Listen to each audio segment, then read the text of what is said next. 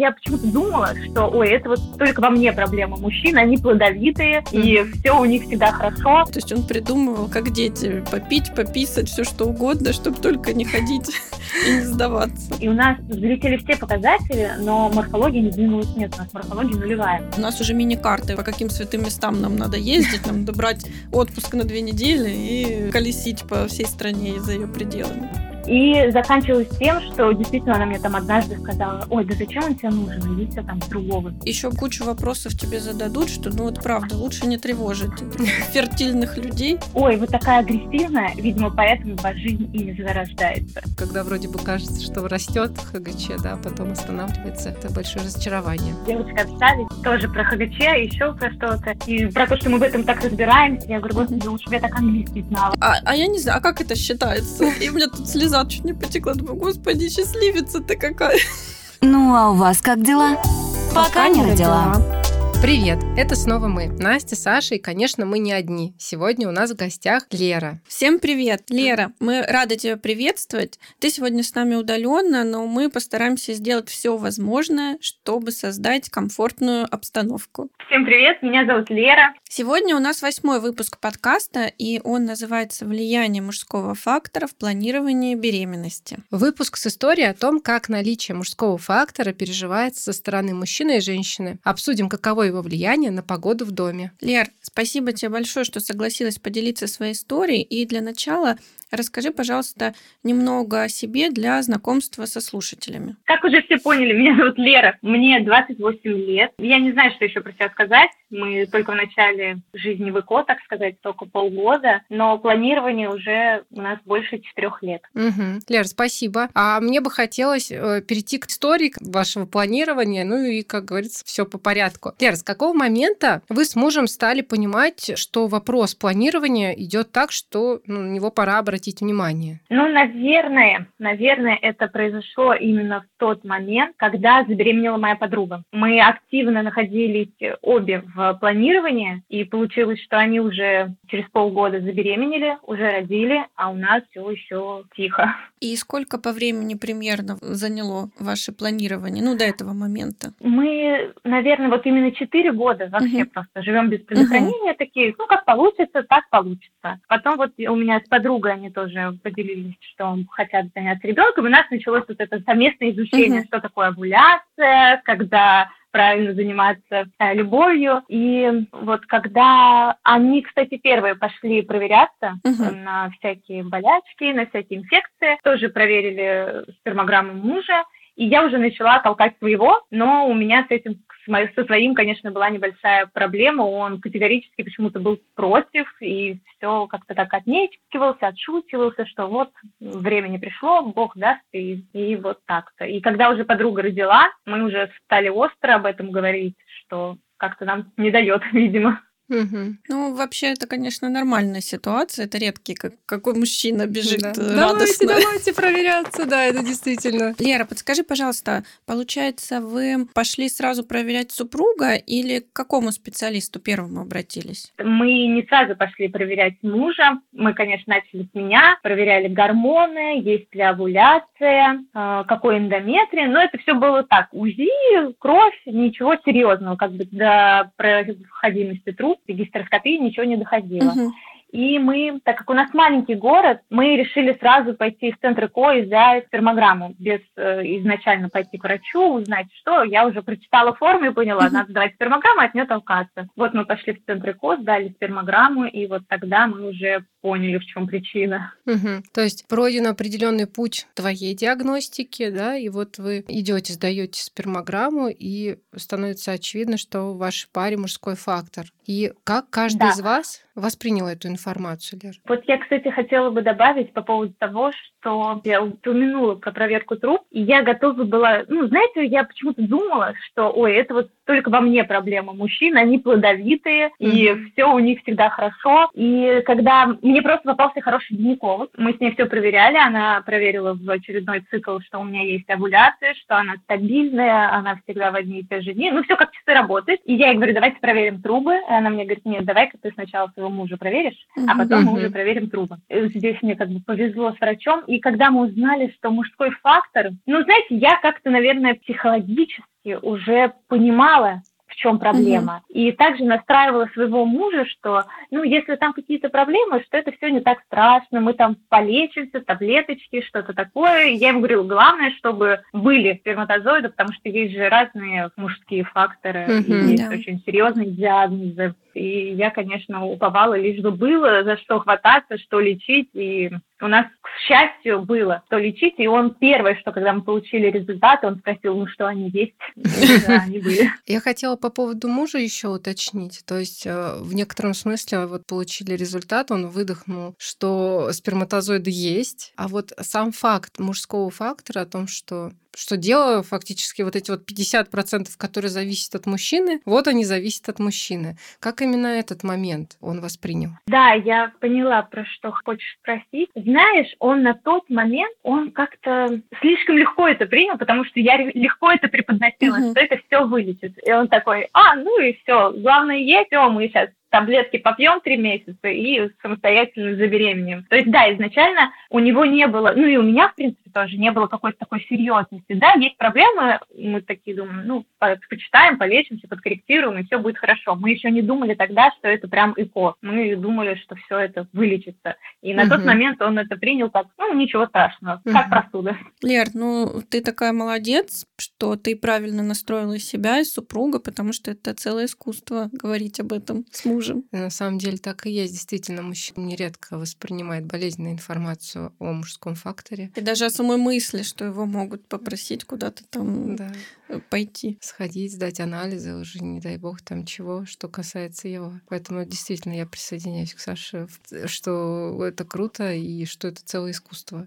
Поддерживать так, чтобы не расстроиться, наоборот, да, а настроиться да. на лечение. Ну вот я тоже хочу немножко добавить, чтобы девочки не думали, которые будут слушать этот подкаст, что, о, вот это ничего себе, у нее такой мужчина взял и пошел. Нет, конечно же, не взял и пошел. Там были и разговоры, и были так, что вот, посмотри, у меня подруга, они уже родили, давай мы уже пойдем. И он такой, ой, там, следующий месяц пойдем, угу. давай пока что просто под таблетки какие-нибудь попьем. Я говорю, зачем просто так что-то пить, надо что-то проверить. До этого, конечно, тоже легко мы восприняли, что мужской фактор изначально, да, но подготовка и именно заставить пойти, именно заставить, это было, конечно, немножко сложно. Mm-hmm. И вот от момента, как родила моя подруга и как пошли мы сдавать спермограмму, прошло где-то месяц четыре, чуть ли не заставление. Принудительно добровольно. А у меня, знаете, муж да, э, говорил, да. у меня, у меня температура у меня 36,9. Нельзя ни в коем случае. То есть он придумывал, как дети, попить, пописать, все что угодно, чтобы только не ходить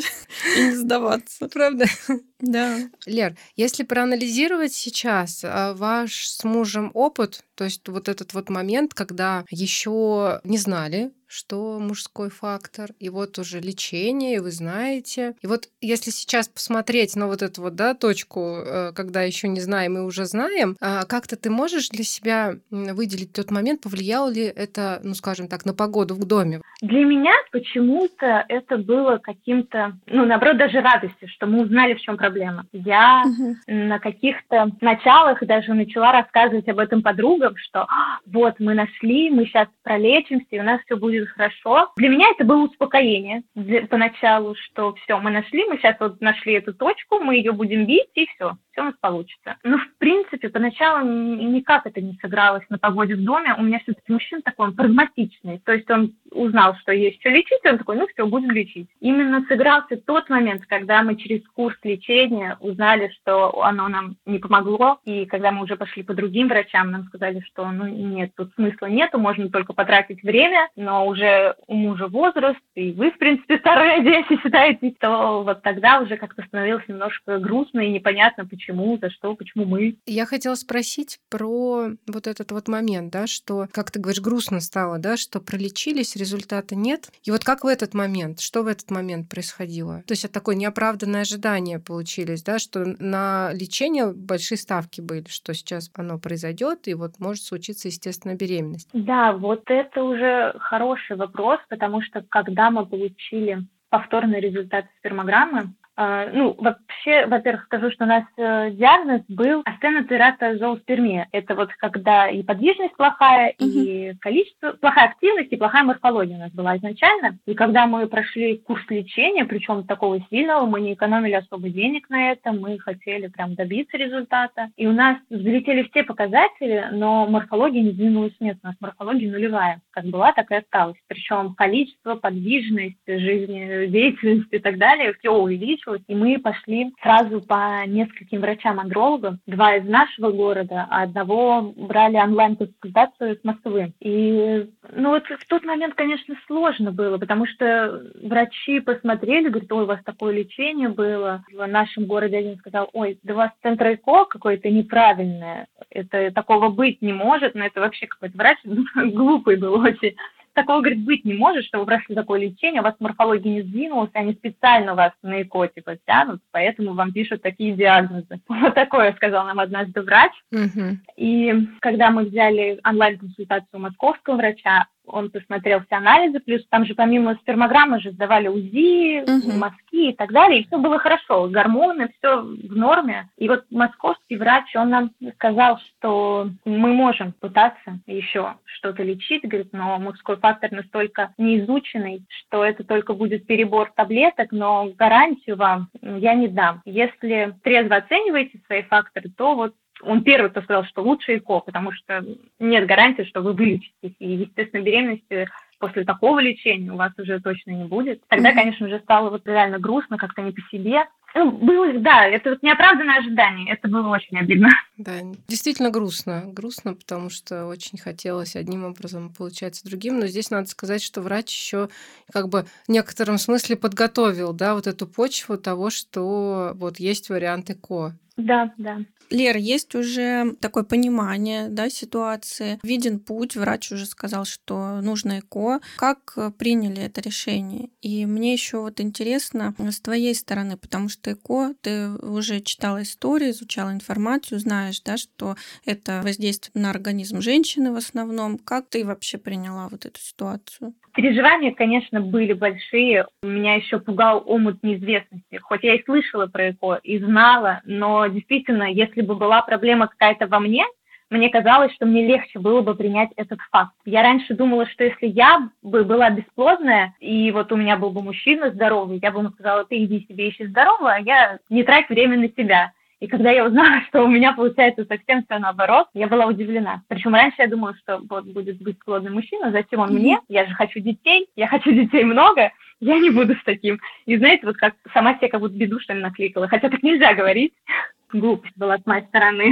Лер, а что изменилось? Вот с какого момента произошли такие изменения, что все равно идем вместе и стараемся в сторону рождения общих детей? Ну, просто это раньше я думала так, потому что я была глупой. У меня не было семьи, не было мужа, не было понимания, что такое забота, и когда вдруг кто-то болеет. И здесь, когда пришел момент, что это ИКО, и у нас мужской фактор, ну, я уже не думала о том, что, ой, вот он такой больной, мне достался, нехороший, как же так? Нет, вообще таких мыслей не было, просто, ну, это наш путь такой, мы его преодолеем и пройдем. Угу. Лера, у меня, знаешь, такой вопрос, больше про эмоции. Он касается вот какого момента. Вот так вышло в обществе у нас, что про женский фактор, да, ну какие-то причины, которые в девушке, о них легче говорится. Ну то есть, принципе, в обществе воспринимается это легче. То есть труп нет, эндометрия, или там овуляция, или еще что-то, да, ну какие-то причины. А вот про мужской фактор как-то не принято говорить. И, то есть, и даже чаще всего это замалчивается. То есть в семье принимается решение, что либо вообще ничего не говорить, либо говорить там, да, что какие-то причины в женщине, но при этом при всем у девушки в этот момент э, есть определенные эмоции. То есть такое хочется, когда сказать, да ё-моё, отстаньте вы от меня, вообще причина не во мне. Вот было ли у тебя что-то такое? Да, конечно. Вот на самом деле все, что ты сказала, именно все это и было. Потому что все равно от э, родственников, от родителей, детей, а, а когда дети, а когда внуки, а когда правнуки. И был момент, когда мы разговаривали с моей... Ну, вот, во-первых, у нас из родственников никто не знает, и мы действительно об этом умалчиваем, uh-huh. что у нас какие-то проблемы и так далее. И мы как-то разговаривали с мамой, она все равно, конечно, задает вопросы. Я говорю, мам, да мы там все проверялись. И она говорит, вот мне бабушка сказала, что, может быть, ну, ей, мне, то есть, uh-huh. что-то там проверить. Потому что я сама по себе очень такая худенькая, маленькая, и вот априори, смотря на нас, можно подумать на нашу пару, что больная я, как бы это не звучало плохо. Худенькая, маленькая, щупленькая, а он такой большой а, мужчина здоровый в теле. И бабушка говорит, моя родная, вот ей надо что-то, наверное, проверить. И вот в этот момент прям хотел сказать, да почему я? Да нет, угу. это в нем проблема, не во мне. Вот это обидно, конечно, это когда говорится так, особенно от каких-то близких, хотя они не знают проблемы, они, конечно, может быть, по-другому говорили, но тоже это плохо, кого-то винить в этом. Угу. Лера, а никак не сказывается это на ваших отношениях? Потому что это же в некотором смысле такая подавленная эмоция, да, потому что где-то разозлилась, где-то раздражение какое-то возникло, да, и это подавляется, получается, внутри себя. Никак не сказывается это на отношениях? Ну, нет, у меня это не сказывается. Но знаете, наверное, больше почему? Потому что прагматичные мы с ним немножко очень. Он у меня сильно прагматичный. Я раньше, вот знаете, сопли слюни распускала надо, не надо. С ним стала тоже таким прагматиком. И к чему я говорю про прагматичность, что, ну, есть проблемы, мы, не знаю, может, об этом не говорим, что вот какое-то решение, все, значит, закрыли тему. Mm-hmm. Не знаю, ему лично никогда не хотелось бы сказать, что, ой, вот это проблема в тебе вообще-то. Нет, потому что он меня там поддерживает, как-то мы об этом разговариваем, что расстраиваться, все решаем. Mm-hmm. Хотя иногда злит его вот это, все решится. Я думаю, когда? Все будет хорошо. Когда это все хорошо будет? Вот он мне рассказывает. Сроков никто не знает, к сожалению, да. Лер, мы коснулись уже темы окружения, родственников, бабушек, всех остальных. И, конечно, все мы встречались с людьми, которые дают советы, оригинальные комментарии. На твоем опыте, как это было? Были, есть ли такие люди в окружении? И что волнует в вопросах окружения? Я вначале, когда ты упомянула, что когда мы узнали, что у нас мужской фактор, я начала говорить об этом подружкам на радость, uh-huh. что вот мы узнали, что у нас есть проблема, мы ее сейчас вылечим, и все у нас получится. И это на самом деле была какая-то моя ошибка, потому что, например, одна из моих подруг сказала, ой, я не понимаю, как ты спокойно об этом говоришь, даже не плачешь. А я думаю, а что мне плакать? Ну, мы сейчас решим эту проблему, что, что мне реветь, слезы пускать. И потом, когда мы уже поняли, что у нас после лечения ничего не улучшилось, а подруги все равно задавали этот uh-huh. вопрос, я одной сказала, что, к сожалению, лечение нам не помогло, и мы пойдем на ЭКО. И вот именно от одной я слышала такие нелепости. Это было так обидно начиналось от того, что ой, сходи по бабкам mm-hmm. или съездите mm-hmm. там в какое-то святое место. Это классика. классика. Я не знаю. Да-да-да. Оторви конский волос, я не знаю, там вот всякую ересь она мне несла, это я прям не могу. И заканчивалось тем, что действительно она мне там однажды сказала, ой, да зачем он тебе нужен, иди себе там другого, ты молодая, красивая, и раз ты так хочешь детей, вот она мне говорила, я говорю, сейчас пойдем на ЭКО. Она такая, ой, зачем тебе это надо? Это же такая нагрузка на организм. Если ты так хочешь детей, найди себе другого мужика и живи долго и счастливо. И мне чуть ли не пришлось ей доказывать, что как ты не права, как ты вообще такой можешь говорить. Uh-huh. Если человек, это же болезнь какая-то, когда человек болеет, его лечат, с ним что, бросят? Я говорю, вот у меня рука, у меня отрубит. Я говорю, а он меня бросит. Скажет, зачем она мне безрукая нужна? Вот это, конечно, было самое обидное. Угу. Лера, а как в дальнейшем складывались или складываются отношения с советчиками? После разговора с подругой, которой я сказала, что ты мне такие темы, пожалуйста, больше не поднимай, и если это болезнь, то она лечится в таком духе, я просто решила для себя, что вот мой горький опыт, когда я сказала какому-то близкому, причем такому, кто, кто не знает проблем с репродукцией. У нее трое детей, у нее все хорошо. И я решила угу. просто никому об этом не говорить. Поэтому я решила не говорить ни маме, ни бабушке, ни подругам, никому. И я просто решила, что я никому лучше не буду об этом говорить, особенно людям, у которых нет проблем с репродукцией, потому что никто не поймет, никто не поймет так, как понимают девочки на этом же пути. Поэтому я просто закрылась, и в конечном итоге подругам, когда они начали спрашивать, а что, что у вас там, что, когда ЭКО, когда у тебя что, я сказала, ой, представляешь, мы пересдали анализы, да у него теперь все хорошо, вот сейчас будет пробовать, и потом я начинаю, потому что уже прошло полгода после того, как он, у него стало все хорошо для них, они а что, а как? Я говорю, ой, да сейчас у меня там какая-то беда с гормонами, ой, потом вот мы купили участок, сейчас дом будем строить не до этого, и такие вот мы все как будто бы очень разумные, целеустремленные, и вот сейчас там немножко опять как будто бы не до этого. Ну, это такая частая история, например, тоже в свое время сделала вывод, что проще никому не говорить, чем выслушивать все эти советы. У нас уже мини-карты, по каким святым местам нам надо ездить, нам надо брать отпуск на две недели и колесить по всей стране и за ее пределами. Лер, мало кто знает о том, через что вам приходится проходить. Но при этом в этих вопросах, когда ты проходишь через длительное планирование, ко, хочется все равно с кем-то поделиться и поддержки. И семья в целом, и особенно девушка в ней нуждается. Как вот в вашем случае? Нужна ли эта поддержка? И где вы ее получаете? В моем случае, моему мужчине как будто бы не нужна поддержка. Он, видимо, ее черпает от меня, а я, в свою очередь, это черпаю с форумов. Спасибо, мы живем в век интернета. Есть чаты, да. есть форумы, куча девочек э, и понимание, что ты не одна в этой проблеме. Причем вот реально, когда мы узнали, что все, надо ЭКО, я думала, я в своем городе как будто бы одна. На форуме нашла девочку, до сих пор ее благодарю.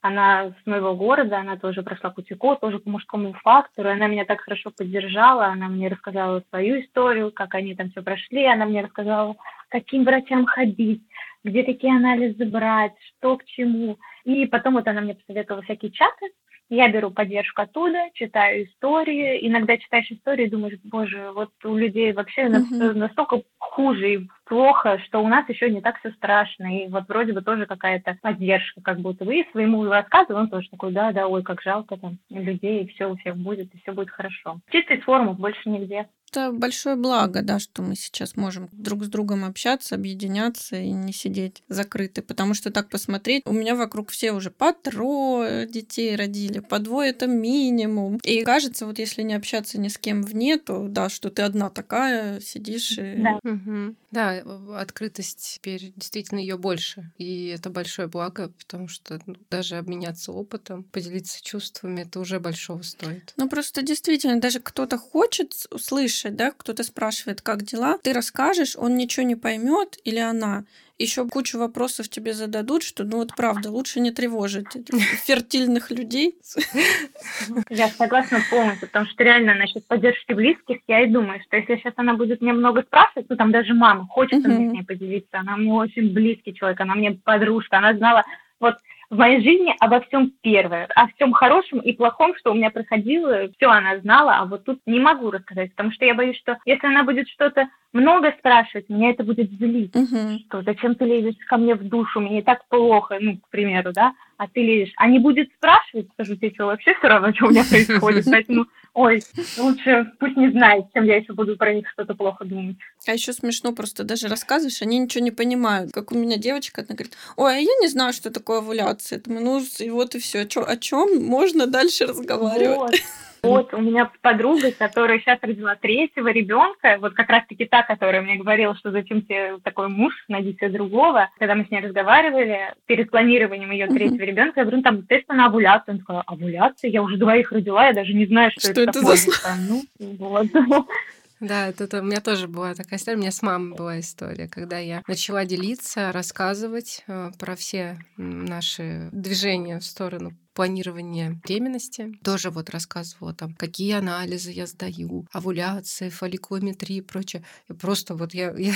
Для меня было интересно первое, что думаю, ну как же, как взрослая женщина может об этом не знать, что такое овуляция, там, да, что такое фолликулы. А потом стала понимать, что на самом деле это ну вполне себе ок, что когда если человек не столкнулся да, с какими-то трудностями, то можно, наверное, и не знать вполне себе, почему бы нет. Уж тем более про все всякие биохимические беременности. Угу. Что такое ХГЧ? Да. И все да. остальное. Да. Я тут недавно, получается, перед последним протоколом сдавала мазки в лаборатории, и передо мной девочка такая сдает в очередь, ее спрашивают, какой день цикла? Она такая, а, а я не знаю, а как это считается? И у меня тут слеза чуть не потекла, думаю, господи, счастливица ты какая. Девочка общались тоже про ХГЧ, еще про что-то. И про то, что мы в этом так разбираемся. Я говорю, господи, лучше бы я так английский знала. Точно. Лер, а мне хочется вернуться к протоколу ЭКО. Я правильно понимаю, что у вас уже он был? Да, И если... да, ага. у нас был протокол. Угу. Как, как он прошел? Были ли страхи, сложности какие-то? Страхи, конечно, были, потому что все равно, хоть и общаешься с девочками на форуме, там вроде говорят уколы, еще что-то, было страшно, потому что, во-первых, я боюсь уколов. Только без жертв? И я даже представить не могла, как я себе буду делать уколы, как вообще все это проходит. Но перед самим протоколом ЭКО были страхи по поводу проверки труп. Мне еще брали пайпель биопсию. И я такая, боже, это так все страшно и больно. Само ЭКО, кстати, читала про то, как живот раздувает, что у кого-то что-то больно. Даже, кстати, про трубы читала. Проверка труб это больно, страшно, ад и все в таком духе. У меня это прошло так все по лайту, что я даже не поняла, что меня проверили трубы. То есть это было все не так страшно, насколько я читала. Угу. Протокол УКУ прошел для меня вроде бы обычный. Я переживала, конечно. Я сейчас, наверное, уже не вспомню, потому что все равно какие-то эмоции, все это забывается. Но единственное, что я сказала своему говорю, вот, мне надо каждый день делать уколы, так как ты к этому тоже причастен, ты будешь делать мне уколы. Я тебе не делаю ни одного укола. Ну, это здорово, нормально, это да. нормально вполне. И очень хорошо, что никаких протокол не оставил у тебя болезненных воспоминаний. Прям здорово здорово. Угу. Лер, а какие процессы в планировании сейчас? На каком вы этапе? Можешь поделиться? Да, я могу поделиться. У меня вчера был 12-й день после переноса, и, к сожалению, у меня биохимическое. Очень жаль. Да, вот прими вот прям такие, знаешь, сожаления относительно этого, потому что это это очень непросто. Я тоже сейчас вспомнила свою биохимическую, когда вроде бы кажется, что растет ХГЧ, да, а потом останавливается. Это большое разочарование. Сожалею, что тебе пришлось да, с этим столкнуться. Сил тебе, чтобы поскорее все это пережить и двинуться дальше. Да, да. Спасибо большое, девочки. Причем я вчера написала на форуме про то, что вот у меня биохимическое, что я там думаю про то, что у меня было недостаток прогестерона и что такое. Мне прилетел ответ, я просто вот хочу поделиться. Мне прилетел ответ, что девушка пишет, одно БХБ – это ни о чем, не переживай. Mm-hmm. Я думаю, боже, да как не переживает? Mm-hmm. Я зашла к ней на страничку, она тоже в теме ЭКО, я думаю, mm-hmm. ну и почему у нее тоже пролеты, замершие. Я думаю, как она может такое мне писать, не переживай, что? Разве она не переживает после каждого своего там пролета или еще что-то. Угу. Я написала ответ, что переживать, не переживать мое дело. Если вам нечего сказать, вы лучше ничего мне не пишите, проходите мимо, спасибо. И знаете, что она мне ответила? Боже, меня вот это почему-то так задело. Она мне пишет, ой, вы такая агрессивная, видимо, поэтому ваша жизнь и не зарождается. Я такая, ну все, я упала в упадок в этот момент. Ужас, ужас, ужас. Это правда ужас, Лер. Прям да, еще... я такая, ужас какой. Да, очень-очень жаль, что тебе с этим приходится сталкиваться, потому что на самом деле э, тут э, вопрос, что значит не переживай. Вообще биохимическая беременность это такая же да. потеря, как если говорить про потери в психологии и в медицине, это немножечко разные э, моменты, да, то есть в психологии это шире понятие, биохимическое это, ну, это действительно потеря. И очень много надежд и ожиданий, когда ты видишь это ХГЧ. Это мне ну, сложно представить ну, даже, как может человек не переживать. Это совершенно, совершенно я... невозможно я больше удивилась, что человек из этой же темы. Ну, то есть, угу я поняла бы, если бы это сказала мне моя подруга, у которой трое детей, и, ну, то есть она такая, ой, иду, у меня там и выкидыш, и все только не было, я же потом родила. Ну, как бы образно я могу понять, что человек не в этой теме, она не сталкивается с этим. Uh-huh. Я такая думаю, ничего себе, не переживай, вообще-то у меня первый раз в жизни были волосатые тесты, uh-huh. первый раз в жизни я там сдавала uh-huh. ХГЧ, и мне так это как-то удивило, и я, конечно, была в шоке. Я всегда думала, что девочки всегда на форумах такие лапушки попадают, все поддерживают uh-huh. как-то. А тут я вчера первый раз с таким столкнулась. Хотя, может быть, просто я вчера была слишком, ну, эмоциональна, что я вот только вчера получила, что у меня там упал ХГЧ, и, может, поэтому я так отреагировала. На самом деле, ну. твоя реакция, она вполне себе, ну, такая очень даже естественная, потому что это не, не, не просто это все воспринимается. И как ты сейчас себя чувствуешь, Лер? Ну, на самом деле, я вчера еще расстраивалась. Вчера мой мужчина, который тоже очень, знаете, такой вроде спокойный, как бы uh-huh. мое спокойствие, моя скала опоры, вчера тоже так ругался, что-то говорил, ой, а что, почему они там то не проверили, все не проверили, как так можно? Ну, ничего, сегодня нормально. Мы вообще вот собираемся ехать отдыхать, потому что надо как-то разгрузить обстановку, uh-huh. разрядить. Ну что, вот такой путь, что теперь? Ничего страшного. Ну, не то чтобы ничего страшного, но uh-huh. сама себя успокаиваю так, что в любом случае уже был какой-то шанс. Мы уже знаем, что организм, по-моему, пытается работать как должен работать, и с Новым годом, с новыми силами пойдем в новый криоперенос. Отдохнете действительно. Как все, отключи голову, да. Так, и все, все получится. Да?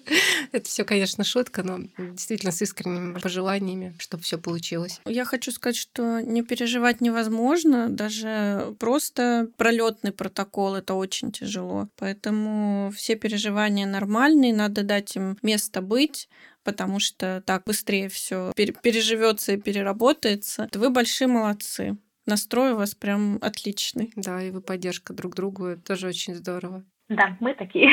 Спасибо. Лер, а сейчас пройден уже определенный путь, и хочется спросить, так что ты могла бы посоветовать нашим слушательницам, которые столкнулись с бесподием? Возможно, как поддержать себя на этом пути? Или, возможно, захочется сказать какие-то слова тем, в чем окружении есть люди, которым нужна поддержка на их пути к родительству?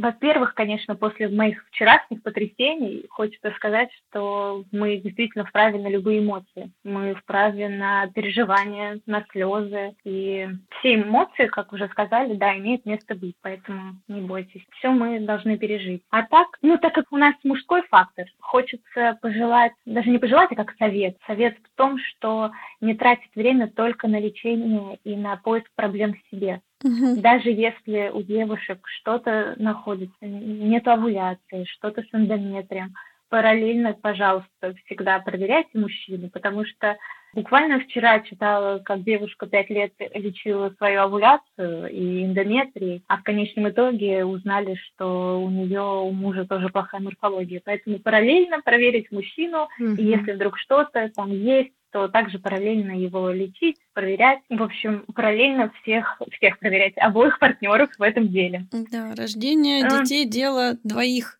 Да, абсолютно. Никого да. исключать да, нельзя.